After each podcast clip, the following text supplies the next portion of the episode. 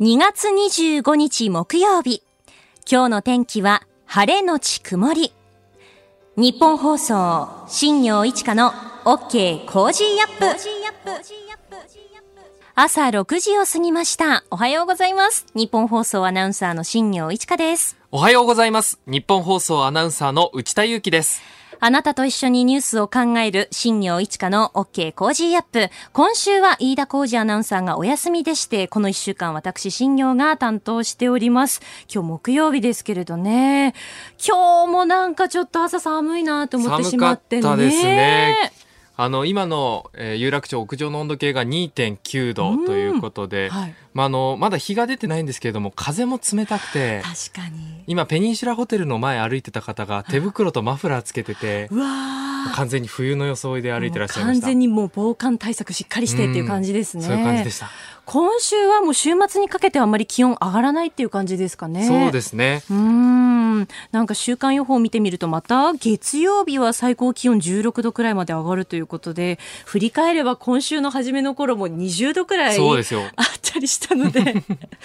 あすごい気温差だなって思うんですけれどね。ちょっと皆さん体調崩されないようにお気をつけくだおさい。気をつ。けください、え昨日のお昼過ぎなんですけれど、はい。ちょっと日比谷公園を歩いてきて、うん。そしたら梅の花が咲いていてちょ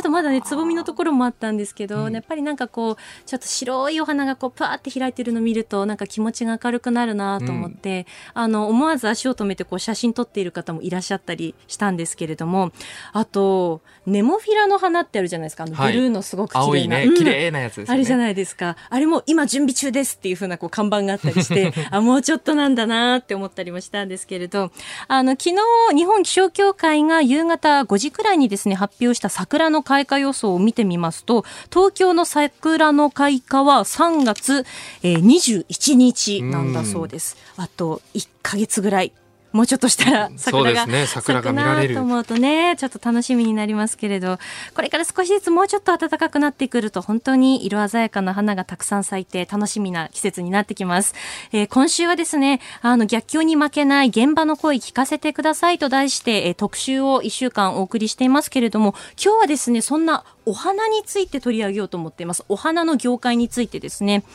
でまあちょっと振り返ってみると去年はイベントごとってすごく難しかったじゃないですか。その歓送迎会ですとか結婚式とか。でそういったこうイベントごとがなくなってくるとそこで使われるこうお花がまたこう需要がこう落ち込んでいってしまうっていう部分がねやっぱりあったみたいなんですよね。なので今のお花の業界どうなっているのかということをあのいろいろとまたお話を伺って取材してきましたので、えーお届けしたいと思います。この後6時18分頃に、えーお伝えしますのでぜひお聞きください、えーあなたからのメールツイッターもお待ちしています。メールアドレスは cozy アットマーク 1242.com ツイッターはハッシュタグ cozy1242です。新業一華の OK コージーアップ。この後8時までの生放送です。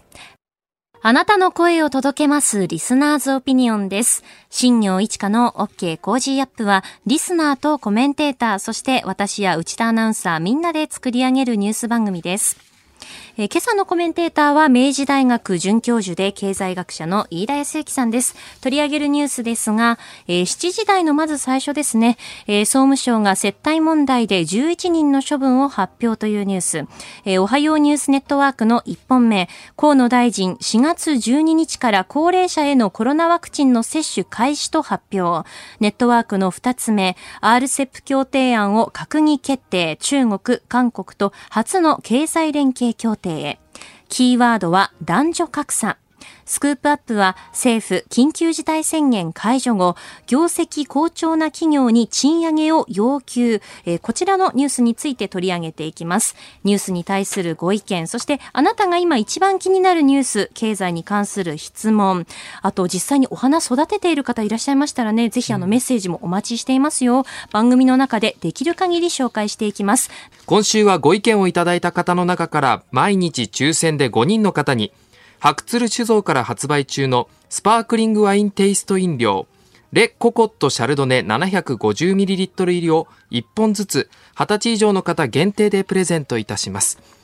ポッドキャストや YouTube でお聞きのあなたにもプレゼントが当たるチャンスです番組ホームページのプレゼント応募フォームから住所やお名前電話番号を登録してご応募ください。今週のこの時間は逆境に負けない現場の声聞かせてくださいと題してコロナ禍で頑張る様々な現場を取材してその模様をレポートしています。木曜日の今日はお花の業界についてです。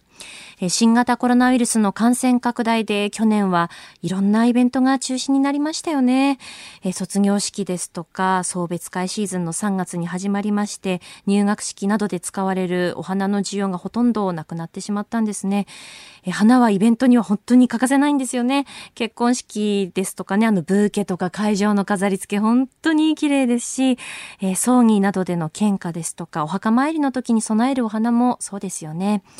2020年は年間を通してそうしたお花を消費する機会が大量に奪われた年でした。それによってお花の農家、成果市場、花の卸業、花の直売所、販売店など、コロナ以前より花の需要というのは減少傾向にあったこともありまして、お花の業界全体が収入面で大きな打撃を受けました。花の出荷を扱う大田市場にお話を伺ったんですが、花の需要がピークになる去年の3月から5月の時期については、前の年と比べて2割から3割ほど価格が下落して、例年の6割程度しか市場に花を出荷できなかったそうです。えまた花の栽培がとりわけ盛んな千葉の南房総の花の直売所にもお話伺ったんですが、2020年1年間のこの売り上げは前年の半分。え今年も現時点では緊急事態宣言の影響で花を買いに来る人たちが例年と比べると3割から4割ほど減っているそんな状況なんだそうです。えそしてさらに農林水産省の調べによりますと2020年の3月から5月の国内の花の取扱金額、えおよそ41億円の減少となりました。でこうした状況の中現在国や自治体で様々な支援策が行われています。例えばですね東京都では事業者向けの持続化給付金雇用調整助成金のほかに無利子で運転資金を貸付してもらえる農業特別対策資金というのもあるんですが花業界全体の需要拡大には至っていないという現状なんですね。でそこで官民問わず様々な事業者が花の需要拡大に向けて立ち上がっていまして様々な取り組みを行っています。例えば、去年の5月なんですが、農林水産省で1ヶ月丸々母の日月間としたんですよね。母の月のキャンペーンって聞いたことなかったですかね、去年。あの、民間の園芸会社がブライダル用に生産された花をホテルでの装飾に活用するプロジェクトを行ったりですとか、まあ、その母の月もしかりですけれども、数多くの取り組みをしたんですね。で、一時期に比べると、花の需要はこれで少し増えたんだそうです。ただしかしですね、今年の1月、えー、また緊急事態宣言が出されたことで、花の需要がまた下落しました。再びちょっとピンチが訪れてしまったということなんですが、こうした逆境の中、今年、農林水産省が新たに掲げたのが、花いっぱいプロジェクト2021というプロジェクトなんですね。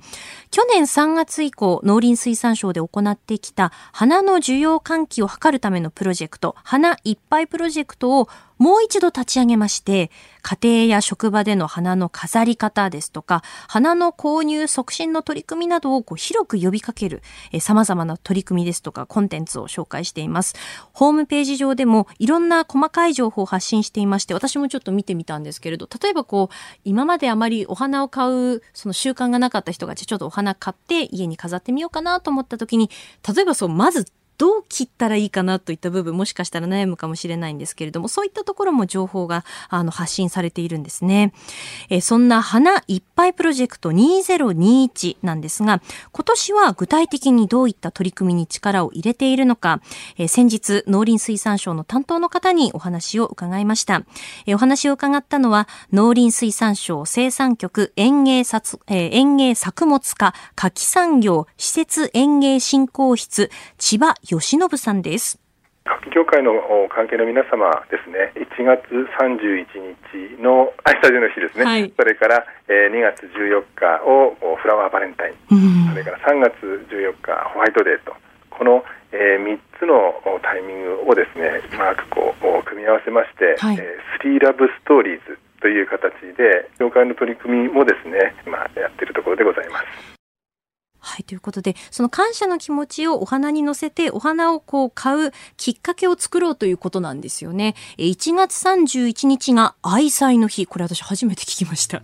2月14日はあのバレンタインデーですけれども、フラワーバレンタインデーということで、お花も添えてということですね。そして3月14日のホワイトデー。この3つを合わせて、スリーラブストーリーズというキャンペーンを行っているということで、バレンタインデーまでキャンペーンのおかげで評判はなかなかかいいんだそうですよ。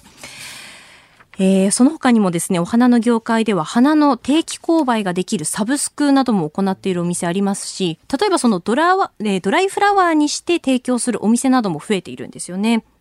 これからまあ卒業式ですとか入学式いろいろそのあのお花が欠かせないイベントも控えていますのでちょっとこうお花を買ってあの部屋に飾ってみたりそして感謝を込めて送ってみたりそういった機会をあのこう大切にしてみるっていうのも本当にいいのかなというのは思いましたね。うんなんか振り返ってみて卒業式とかもどんなところでもやっぱりお花ってちゃんとあって、うん、それがないと今考えたらなんかこうすごく寂しいなって思いますよね。うん、やっぱり普段あんまり正直お花を自分で買うっていうことを今までしてなかったのでじゃあ買おうってなった時にどこから探したらいいかって本当にわからないなと思ってたんですけどこの花いっぱいプロジェクトを見ればわかるってことでちょっと早速見てみたいなっていうふうに思いました。うん、はいえー、明日はですね、視覚に障害のある方のアプリや先進器具、えー、そして視覚障害を音声で伝えてくれる AI 音声デバイス、オーカムについてレポートします。えー、以上、逆境に負けない現場の声聞かせてくださいのコーナーでした。あなたの声を届けます。リスナーズオピニオンです。早速お花についてメールいただきました。ありがとうございます。えー、横浜市にお住まいの男性の方ですね。去年の5月頃、近所の園芸市場にお花を買いに行きました。はい、えー、いつもですと平均1万円くらいする胡蝶蘭が1000円程度に値段が落ちていましたと。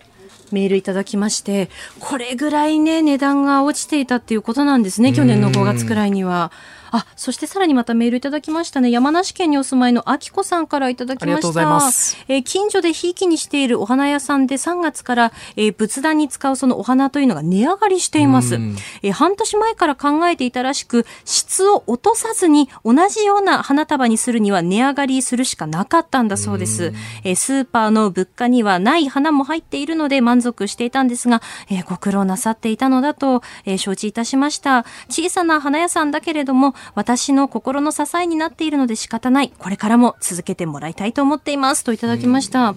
昨日私ちょっとお花屋さん行ってきたんですけれど、はい、あの、桃の花がもう並んでいて、ちょうどこうつぼみで膨らんでるかなぐらいだったんですけど、今この時期に買うとちょうどこう開く瞬間見られますよってお店の方おっしゃっていて、他にもあのチューリップですとか、あの水仙のお花とかも並んでいて、で、お店の方とお話ししたら、その在宅ワークが増えていて、はいで、どうしてもその家にいる時間が長いので、癒しを求めてお花飾りたいなと思ってお花買いに来ましたっていう人が少しずつ増えてるんですよっておっしゃってたんですよね。彩りですもんね、日常の。なんかちょっとこう心がやっぱりこうパッて明るくなる感じありますよね。私も昨日それで、えっ、ー、とですね、ピンク色のスイートピーと、はい、あとフリージアのお花を買って、うん、早速飾ったんですけれど、はい、なんかあの、今朝起きて、ああ、でもいいなと思ってこう、リビングに行った時に、そのなんかフリージアのすごくいい香りがこう、ファーってこう広がってきて、なんかパッて目が覚めて、うん、あ、頑張ろうっていう気持ちになれたんですよね。香りも楽しめる香りも楽しめるのがね、お花のいいところですよね。うん、なんかこの、あの、どうしてもその、お家での時間が増えて、苗を植える方とか、こう、種をまく人はすごく増えたイメージあったんですよね。はい、あの、私の周りでもよくミント育て始めた人とかが増えてきていて、そういうなんかちょっとこう、心の支えとか楽しみにできたらいいですよね。メールありがとうございました。ありがとうございました。リスナーズオピニオンでした。ちょっと今朝のですね、一面ざっと見ていきたいなと思うんですが、えっ、ー、とですね、産経新聞は首都圏来月7日解除へというのが一面になっておりまして、えー、毎日朝日、えー、日本経済新聞は、えー、総務省が接待問題で11人の処分を発表したという記事になっていますね。こちらの7時台でも、えー、取り上げることになっております。そして、えー、読売新聞と東京新聞の一面は高齢者の接種は4月12日開始ということで具体的な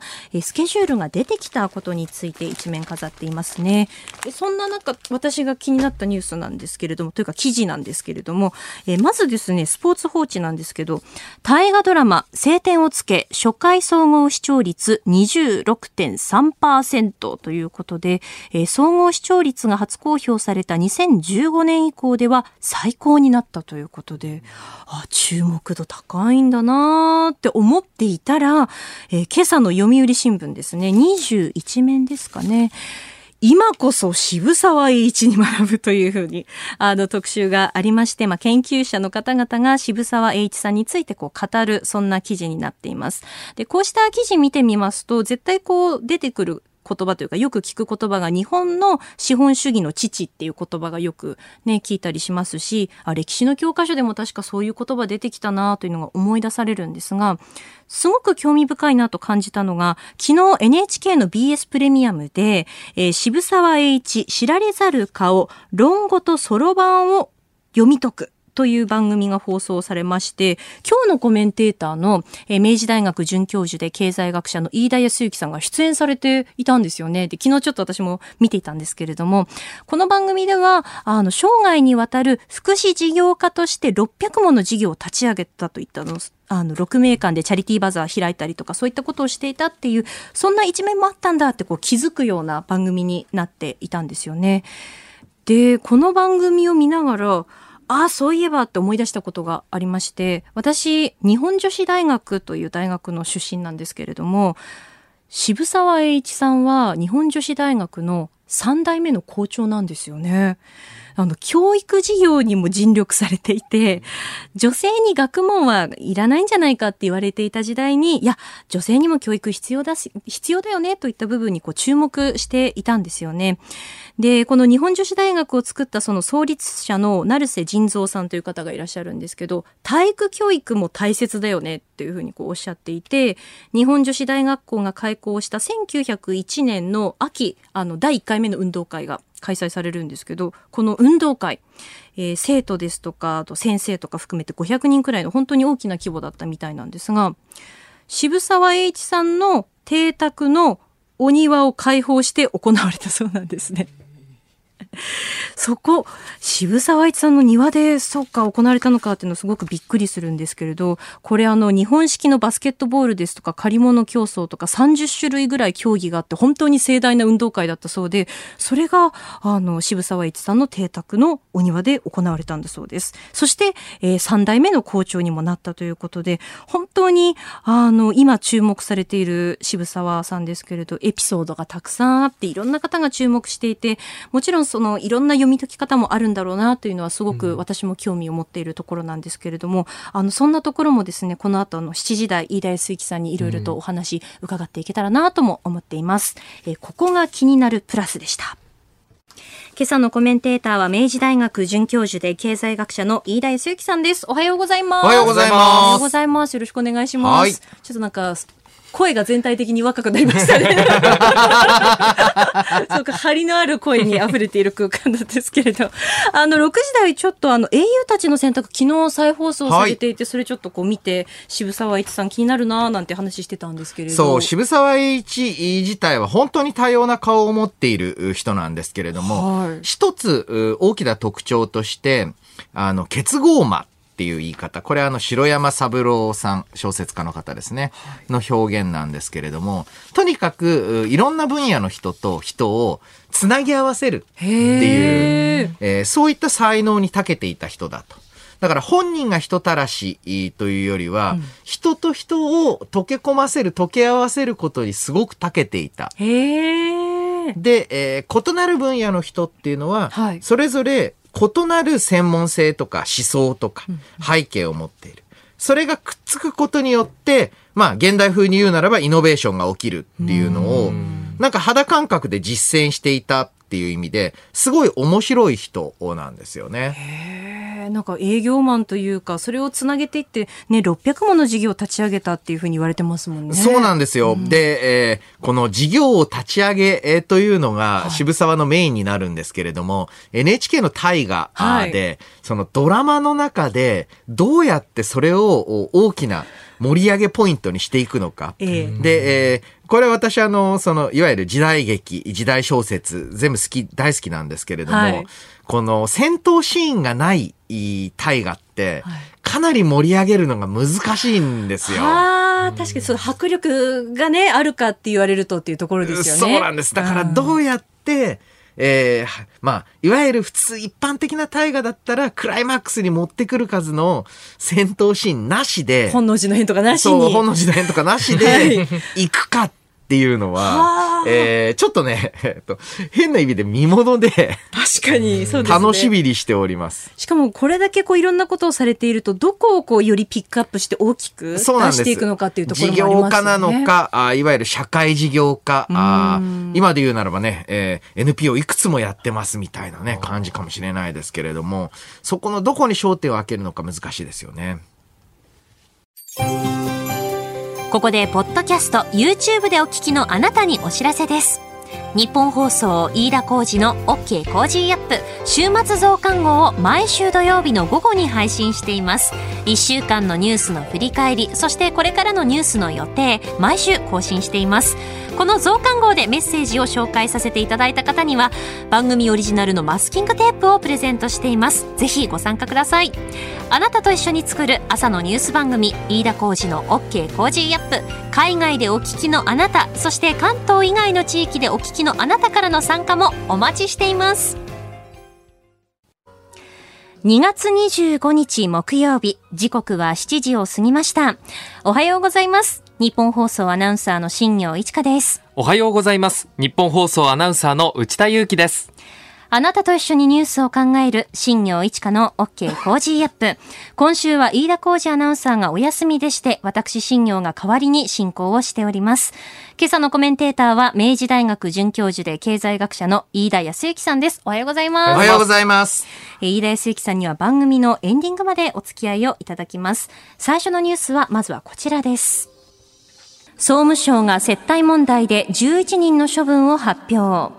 総務省は昨日、放送関連会社東北新社に勤める菅総理の長男らから接待を受けていた問題で、国家公務員倫理規定に違反する行為があったとして、合わせて11人の処分を発表しました。えまたこれにより武田良太総務大臣は3ヶ月分の閣僚給与の自主返納、えそして黒田武一郎総務次官は厳重注意の処分となりました。さらに加藤官房長官は山田真紀子内閣広報官は1ヶ月分の給与報酬の10分の6を自主返納させると発表しています。はい、えー、この問題ですね、えー、総務省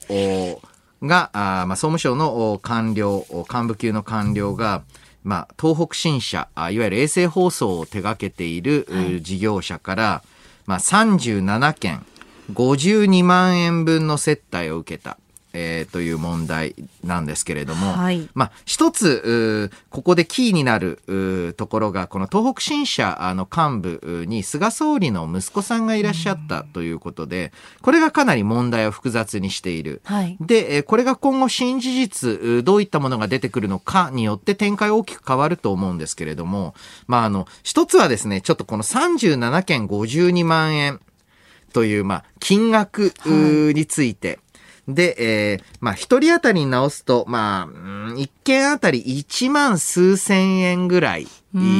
いうと、まあ、そこまで大きなというか、あの、えー、まあ、かつて90年代の大蔵省接待の時に問題になったような大規模な接待というイメージは受けないのは確かなんですね。はい、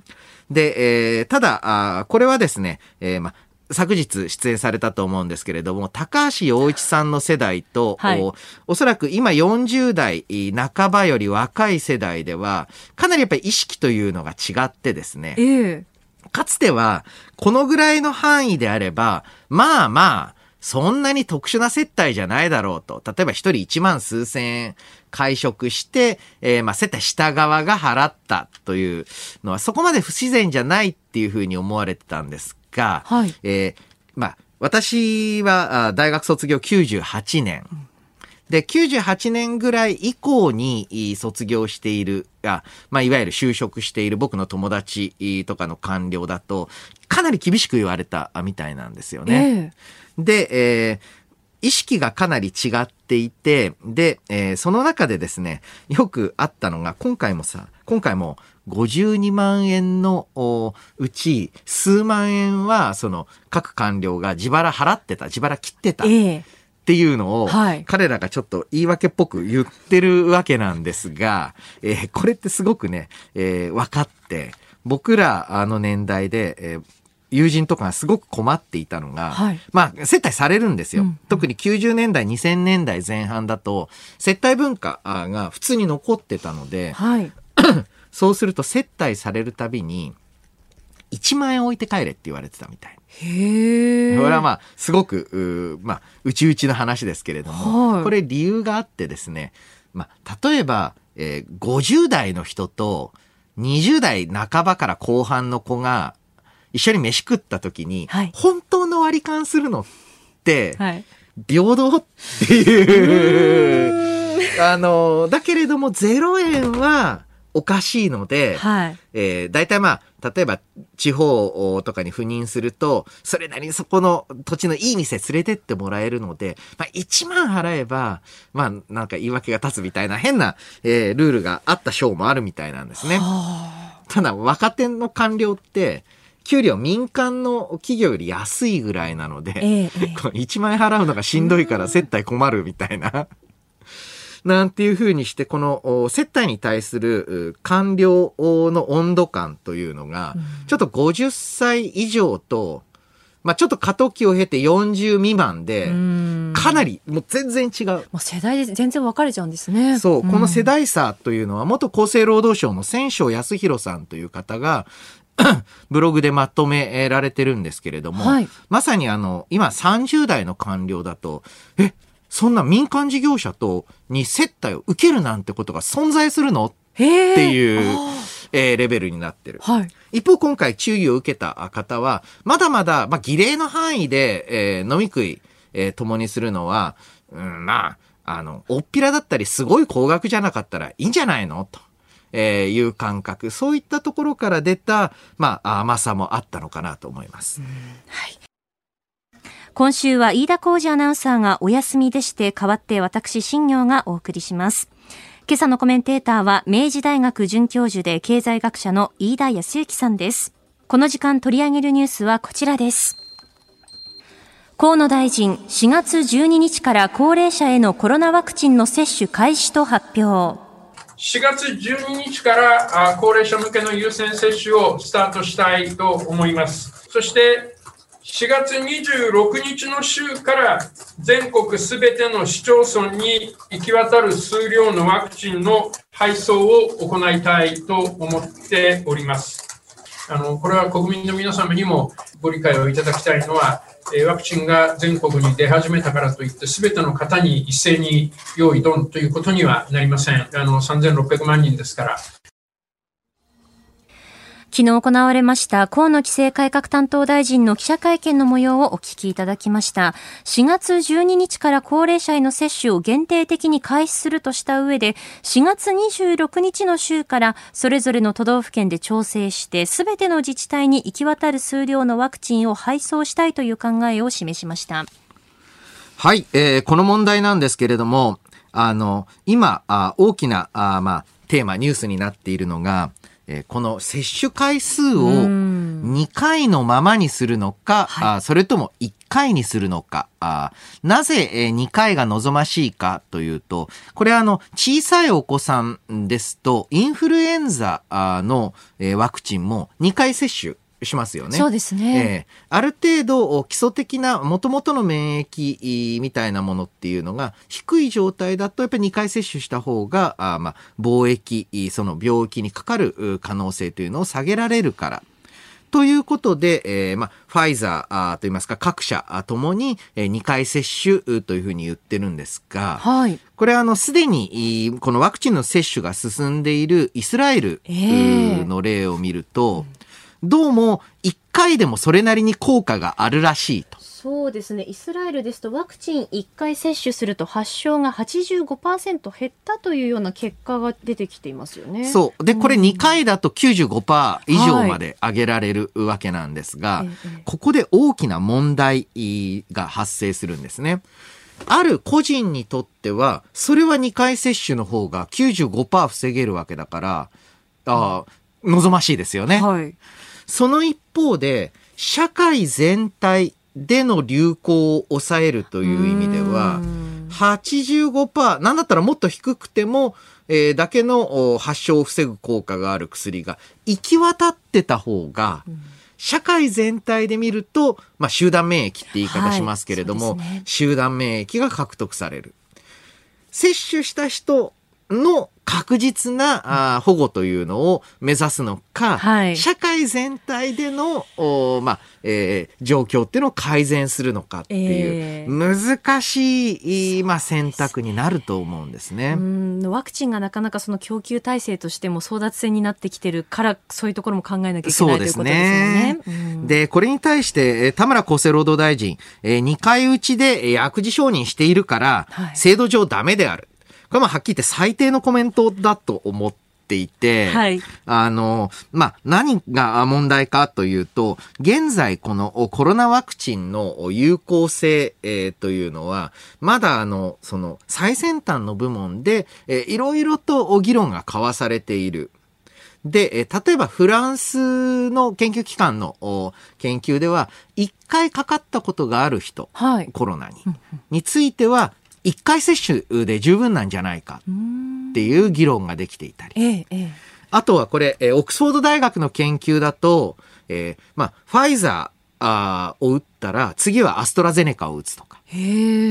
アストラゼネカを1回目に打ったら2回目はファイザーの方が、えー、効果が高められる。これもちょっとまあ研究段階なのでわからないですけれども、はい、いろんな新しい、えー、結果が出てきているので、制度上そうだからそうなのである。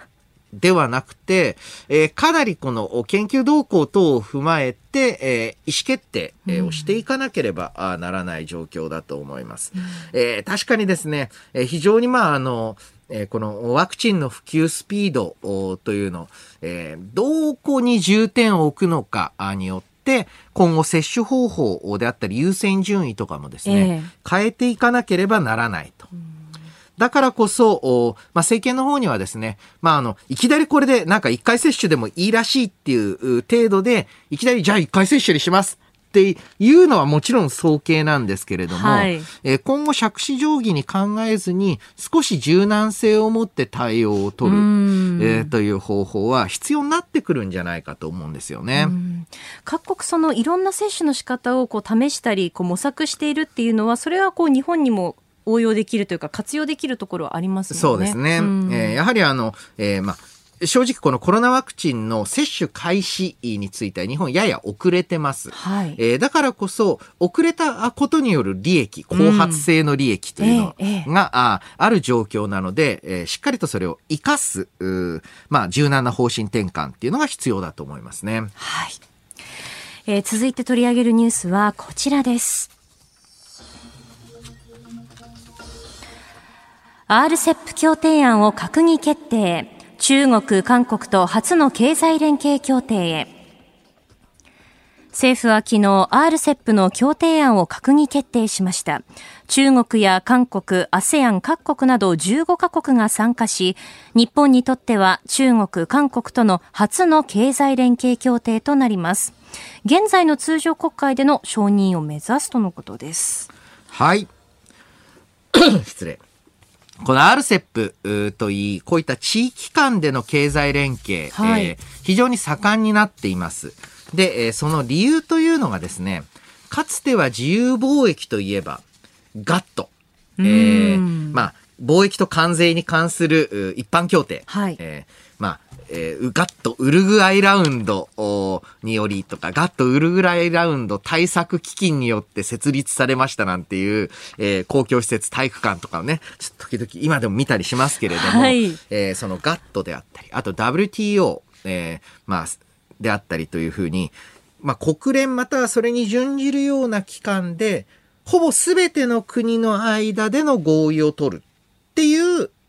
まあ、方を優先してた時期があるんですね。ええ、ただ、これ正直プレイヤーが多ければ多いほど合意できる内容が少ないんですよ。調整が難しいですよね。そうなんです。うん、だからあ、だんだんとですね、この WTO の自由貿易に関する協定っていうのが有名無実化していくんですよね。はい、いや、そこは別に協定とかなくてもみんな守ってるよみたいな。かなり低いレベルの合意しかできない。うん、150カ国もある。もっとある。地域も入れれば。はいええその中でだんだんとですね、じゃあ二国間でよくない？っていうふうに、えー、二国間で、えー、まあ、協定を結んで、ここは自由化、ここは関税残す、みたいな倍、えー、二国間協定が、えー、だんだんと、えー、重要視されるようになってきた。ただ二国間協定、えー、だとですね、えー、例えば三つの国があったとき、三つの国の間、それぞれで二国間協定を結ぶ。大変なんですよね。はい、だって、えー、例えば、日米、えー、まあ、カナダだとしたら、日本とカナダ結んで、カナダとアメリカ結んで、カナダと日本結んで、みたいな、あの、そうするとこれ、えー、スパゲッティ効果っていうんですけれども、ええ、ごっちゃごちゃに絡まって、で結局この場合どの協定使うんだよ？ってなっちゃう。え、じゃあ少し拡大したらどうですか？と。多国間協定で、多国間協定の中で、今国際的にも一番重要視される、重要度高いのが TPP です。はい、で、えー、この TPP に、まあ、今のところアメリカ、まあ、トランプ大統領が抜けるということで入ってないんですけれども、ええ、この TPP にアメリカが入るとかなり高レベルの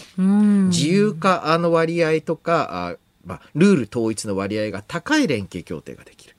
で、一方、この TPP に、えー、加盟していない、入っていない中国、韓国は、そうすると、うん、太平洋地域で最も重要な、えー、経済的な協定というのに参加できないことになるんですね。そうですね。うん、で、えー、そうすると、じゃあ、その主要国と結構重なっている RCEP のような形の協定というのを、えー、結ぶことで間接的ではあるんですけれども、そのアジア太平洋地域の主要な連携協定にまあ、アクセスしていく。こういったのが次なる目標になるわけです。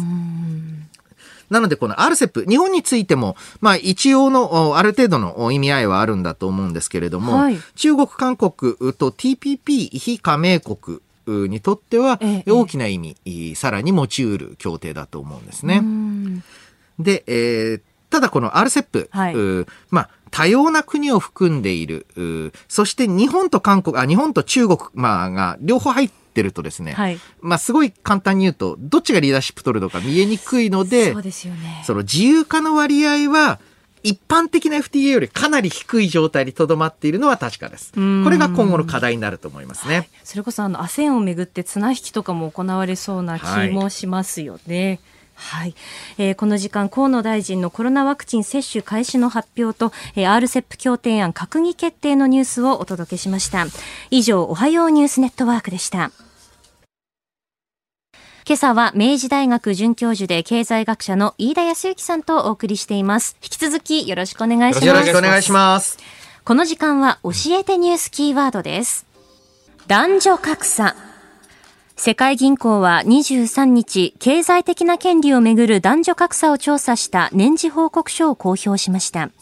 それによりますと、職業や育児、年金など8項目の評価で日本の得点は去年とは変わりませんでしたが、順位は190カ国中、え190カ国地域のうち80位タイに低下する結果となりました。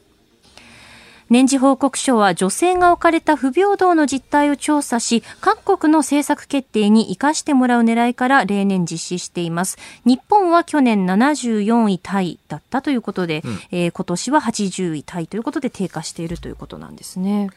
まあ、あの、この手のランキングというのは、まあ、ちょっと作り方次第なところがあるので、はい、あの、まあ、この順位そのものを議論するというのに、どの程度意味があるのかというのは、うん、まあ、疑問はあるんですけれども、ええ、単純に言うとこういうランキングって、あの、どれが理想的な状況かっていうのを決めた段階でもランキング決まっちゃうんですよね。あなるほど。ですから、いわゆる女性の権利であったり役割について、カナダ、デンマーク、フランス、スウェーデンが満点ということなんですが、ここにどれだけ近いかという評価ではあると。はい。その一方で、えー、まあ、あの、日本をめぐるランキング点数、これ、うなずける部分というのもありまして、えー、例えば、えー、まあ、例えば家族であったり、まあ、えーしえー、家族であったり年金とか、あとは法律上の権利とか、そういったところについては、えー、まあ、男女に差はないわけなんですけれども、ええ、一方でやはりですね、えー、このランキング日本が低くなった大きな理由が、職場と支払い、要は給料。この二つについて、えー、まあ、評価が低いと。はい、で、これあの、国連等のジェンダーギャップ指数と違って、世銀はあくまで、あの、金銭的な、経済的な部分だけに注目している。えー、にもかかわらず、その中でも、やはりですね、職業と支払いの面で、えー、男女間格差ある。これはもう厳然たる事実として、えー、受け止めなければいけないと思います。はい。単純に言うとですね、かつての日本の社会、まあ、韓国、台湾もちょっと似たところかつてはあったんですけれども、ええ、男が正社員、うん、で、女性が専業主婦、または、え補助的なパート。この組み合わせ、えであることによって、世帯の、えー、社会全体では所得格差を小さくすることができる。どの家庭にも一人正社員がいる。はい。その代わり家庭内で正規労働で働いている旦那さんと非正規で働いている、または働いてない女性がいる。うんうん、ある意味で言うと、格差を家庭の中にパッキングすることによって、お家ごとの格差を縮めるっていう機能を果たしてたんですね。ええ、で、これは明らかにま女性の犠牲のもとに成り立っている。じゃあこれをばらしましたと。えー、とにかくみんな実力次第で、えー、まあ、正社員、まあ、男女関係なくしていきましょうっていう過渡期的な状況にある今、そうすると何が起きるかっていうと、正社員正社員の夫婦と、え。ー、えー、非正規非正規の夫婦、うん、または、えー、非正規の単身世帯っていう形で、家庭内での差はまだあると思いますけれども、ええ、縮む一方で、その家庭ごとといいますか、えー、世帯ごとの差は大きくなったと。これをどうやって、えーまあえー、考えていくのか。しょうがないと。えー、実力不足、自己責任って言って片付けていくのか、はい、いや、そうじゃないんだと。世帯ごとの格差が広がっていることっていうのを今後どうやって、えー、まあ、なんて言いますか、是正していくのか。っていうのは、ちょっと社会的にみんながどっちに舵を切りたがってるのかによって違うと思うんですよね。なるほど。何を理想の形とするかによって進む道が全く全部変わってくるってことですよね。そうなんです。まあ、ある意味で言うと、この正社員専業主婦モデルっていうのは、まあなんていうか、良妻賢母モデルって言ってもいいかもしれないですけれども、あはい、あの全然関係ないんですが、あの、日本では良妻賢母、良い妻、賢い母じゃないですか。うんうん、はい。これあの留学生とかに聞くと、一時期ツイッターとかでも話題になってましたが、中国では天才両母って言うんですよね。天才両母、中国。賢い妻、良い母。うんうん、で、韓国では剣母良妻。あの、日中韓で全部順番が微妙に入れ替わっているっていうのが、ねえー、妻が先か母が先かみたいな。あとは賢い妻なのか良い妻なのかそう。へで、これなんかもですね、このアジア的な、あまあ、いわゆる、まあ、えっ、ー、と、日本流に言う良妻賢母型のモデルっていうのを、が、じゃあ悪いことしかないのか、うん、えー、糾弾されるべき前時代的な、まあ実際あのアジアの国ってあんまりこの、えー、男女格差のランキング上の方に行かないんですけれども、はい、これは糾弾されるべきなものなのかというのは、ちょっとね、あの、まだまだ議論もあるところなんじゃないのかなと。何かその、えー、いわゆる伝統的な家族観っていうのがとにかく悪いものなんだっていうふうに、えー、断罪してえー、しまえるほど、えー、ひどいの？と。そうですね。あとは、あももちろん現在もそういった形で、えー、正社員と専業主婦のご家庭というのは若い世帯にもあるんですけれども、はい、そんなに悪いんですか？と。なんかすごい社会的に糾弾されるべき対象なんですか？って言った時にもともとそうじゃなくてそれぞれお互いに合意が取れている状況ならばそれが望ましいし、もちろん働いて外で活躍したいっていう女性を押しとどめるようなものであってはいけない一方で、その、いわゆる、まあ、正社員専業主婦モデルみたいなのを好んでいる人を糾弾するような流れになってはいけないなと。はい最近のこの男女格差論とかフェミニズム論を見ていると、ちょっとその、えー、時代遅れなものを糾弾する装置として働いてるんじゃないか。それって逆に正直みんな生きづらくなる。確かにそうですね。そろそろお互いがお互いを攻撃するのやめないっていうイメージも最近私にとって印象強いんですよね。はい。え教えてニュースキーワード今朝は男女格差についてでした。お送りしています。新行市佳の OK Cozy up。この時間のお相手、ニッポン放送アナウンサーの新行市佳と、内田雄基がお送りしています。今朝のコメンテーターは、明治大学准教授で経済学者の飯田康之さんです。引き続きよろしくお願いします。よろしくお願いします。えー、速報が入ってきましたので、お伝えします。えー、IOC 国際オリンピック委員会は24日の理事会で、2032年夏のオリンピック・パラリンピックの最優先候補地として、オーストラリアア東部のブリスベンを選定し、本格的な協議に入ることを決めました。はい、ということで速報をお伝えしました。えー、それでは、ここだけニューススクープアップです。この時間、最後のニュースを、スクープアップ政府緊急事態宣言解除後、業績好調な企業に賃上げを要求。菅総理大臣は昨日、政府の経済財政諮問会議で、経済を成長軌道に戻すため、賃上げの流れが不可欠だとして、収益を上げている企業に賃上げを求めていく考えを示しました。えー、緊急事態宣言の解除を見据えての菅総理大臣の発言ということです。はい。まあ、あの、こういった政府が賃上げ方針に対して、えー、意見を言うという、えー、これをまあ、一部では完成春闘っていう何か悪いことかのように言う人がいるんですけれども、はい、これは政府としては常にしっかりとした賃上げを、まあ、産業界に求めていくっていうのは、まあえー、これまでなんでやってこなかったんだというぐらい当たり前のこと、そしてそれが当たり前になっている状況ってのは私は望ましいことだと思うんですけれども、この業績好調な企業への賃上げ要求、これもですね、えー、コロナショックというショックの特性特徴っていうのをもっと広く、まあね、社会全体が共有すべきだと思うんですね。はい、で、えー、コロナショックによって業績が悪化した企業たくさんあります。えーはい、しかし悪化してないというかむしろ去年良かったっていう企業も結構あるんですよ。通信販売みたいなものとかですかね。ねあとはまあ小売業も業態によってはあのむしろ去年の売上平年比を上回っていますので。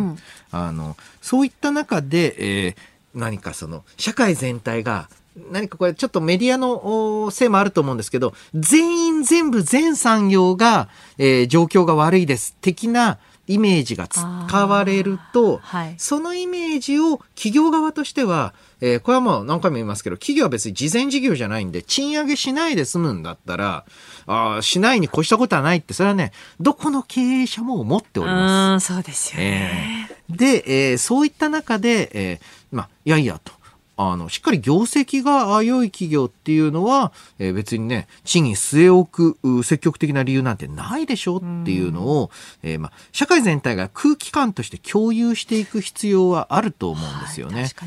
だって、企業業績、すべての業態で落ち込んでいたら、株価こんなに上がらないですよ。そうですね。あの、株価についても何か最近ちょっと、まあ、上昇が急だったので、何かその政策的な相場だとか、なんかバブルじゃないかとかっていろいろ言われますけれども、ええ、どんなにそのバブル的な状況においても、あくまで利益が伸びている企業が結構あるから、まあ、今の現状が私バブルかどうかっていうのはまだ慎重に判断が必要だと思いますけれども、全部の企業で業績下がってたら、それは株価上がんないんですよ。そうですね。どう金融踏み込んだって。うん、はい。あの、だからこそ、どうやって、えこれを一つ賃上げにつなげていくのか。これが一つと。で、これデータを見ると、最近雇用についても、はい、え大きな変化が生じていて、実は昨年、正規雇用の数はほぼ減ってません。あ、減ってないんですね。はい。あの、横ばい、というかあの、大体あの4月から3月にかけて、ゆっくり正社員の数って減っていくんです。ええ、これはあの毎年そうです。これ理由が簡単で、4月採用が多くて、うんうん、その後辞めてっても、即時採用じゃなくて次の4月に取り戻そうとするんで、はい、あの必ず正社員の数ってジグザグになるんですけれどもでこれを見るとそんなにもう例年と変わらないと。えー、大きく減ったのは何かじゃあ、えー、非正規でただ非正規も頭数だけ見てたらダメなんです。頭数だとえー、5月って言いますか夏ぐらいにかけて大幅に減って、ええ、ほぼほぼ平年並みに戻ってます。あ戻ってるんですね、はい、じゃあ戻ってないのは何どういう人かっていうと、えー、これがですね、えー、まあバイトの中でシフトが足りないって答えてる人が多い。はい、どういうことかというといわゆる契約社員型あの雇用と違ってバイトって毎月来月の出勤日が決められていく感じですよね。そうですね。で、えー、このもっと働きたいのに働けていないっていう人の数、これまだ高止まりしています。はい。えー、ですからですね、で、これが難しいのは、じゃあ雇用調整助成金でと言っても、もともとこの人たちって月の労働時間が決まってないんですよ。そうですね。うん。なので、えー、非常にですね、どうやってその、お労働時間減少分っていうのを回復させていくのかっていうのが難しい状態。だからこそ正社員の雇用の話っていうのももちろん重要。えで、これはね、結構まあ雇用調整助成金頑張りました。一方でその、えー、非正規、その中でもシフトシフト型のバイトとか、うん、あとはあの、雇用っていうふうにえー、書類上はなっていないけれども、事実上雇用に等しい個人事業主、個人で会社からの仕事を請け負っている方、こういった行政による介入が聞きにくい立場の苦境というのをどうやって、えー、救っていくのか、えー、これ結構今後の課題になっていくと思いますね。確かにアルバイトの方出勤の数がこう減ったりとかもしくはそのえーと、働く時間がこう短くなったりとかそう、ね,、いった部分ありますよね。そうなんですあの失業とは呼ばないんですけれども、今まで毎週30時間40時間入れてたあまあ、シフトで入ることができて給料をもらえてた人が今月ちょっと2日でいいやとかって言われたらそれ事実上クビになったぐらいのインパクトなんですよね。ねこういったところを非常にね、えー、難しいんですけれどもどうやっていくのか。で、えそれを防ぐためにどうやって早期に景気を回復させていくのかっていうのも重要な課題だと思います。はい。My uh, distinguished guests and my fellow Americans, this is America's day. 来賓の皆さん、そして国民の皆さん、今日はコージーの日だ、コージーの日です。我々は1年に6回2ヶ月に1回訪れる試練からポッドキャストそして YouTube 番組は尊く脆いものだと改めて学びました。工事市場これほど多くの難題に直面した時代はほとんどありません。これを克服するためには言葉以上のことが必要だ。民主主義の中でも最も得難いものを必要とする番組を聞くことによる結束結束です。我々は東京有楽町に立って日本放送から毎朝ラジオ放送を行っています。平日月曜日から金曜日。朝6時から8時までの2時間。回数もすでに700回を超えました。しっかりと理解をしてほしいです。聴取方法の相違が分裂につながってはなりません、えー、私たちはあなたたちに誓うでしょう。誓います、えー、関東1都3県でラジオの地上波で参加した人々とポッドキャストそして YouTube で参加した人々を同じように扱うと約束します。皆さん、目下の課題に取り組むために協力が必要です。暗い暗い冬 2, 月中旬のお調べの習慣をを乗り越えるために全ての力を必要としています。国民の皆さん、神とあなた方の前での神聖な誓いを持って今日のこの場を終わりにします。約束します。本音を言いましょう。あなたが、もしもあなたがラジオを聞いたかと聞かれたならば、飯田浩二の OK 工事アップをいつも聞いていると答えてくれることを私は強く願っています。リスナーのあなたに神の祝福をありがとうございます。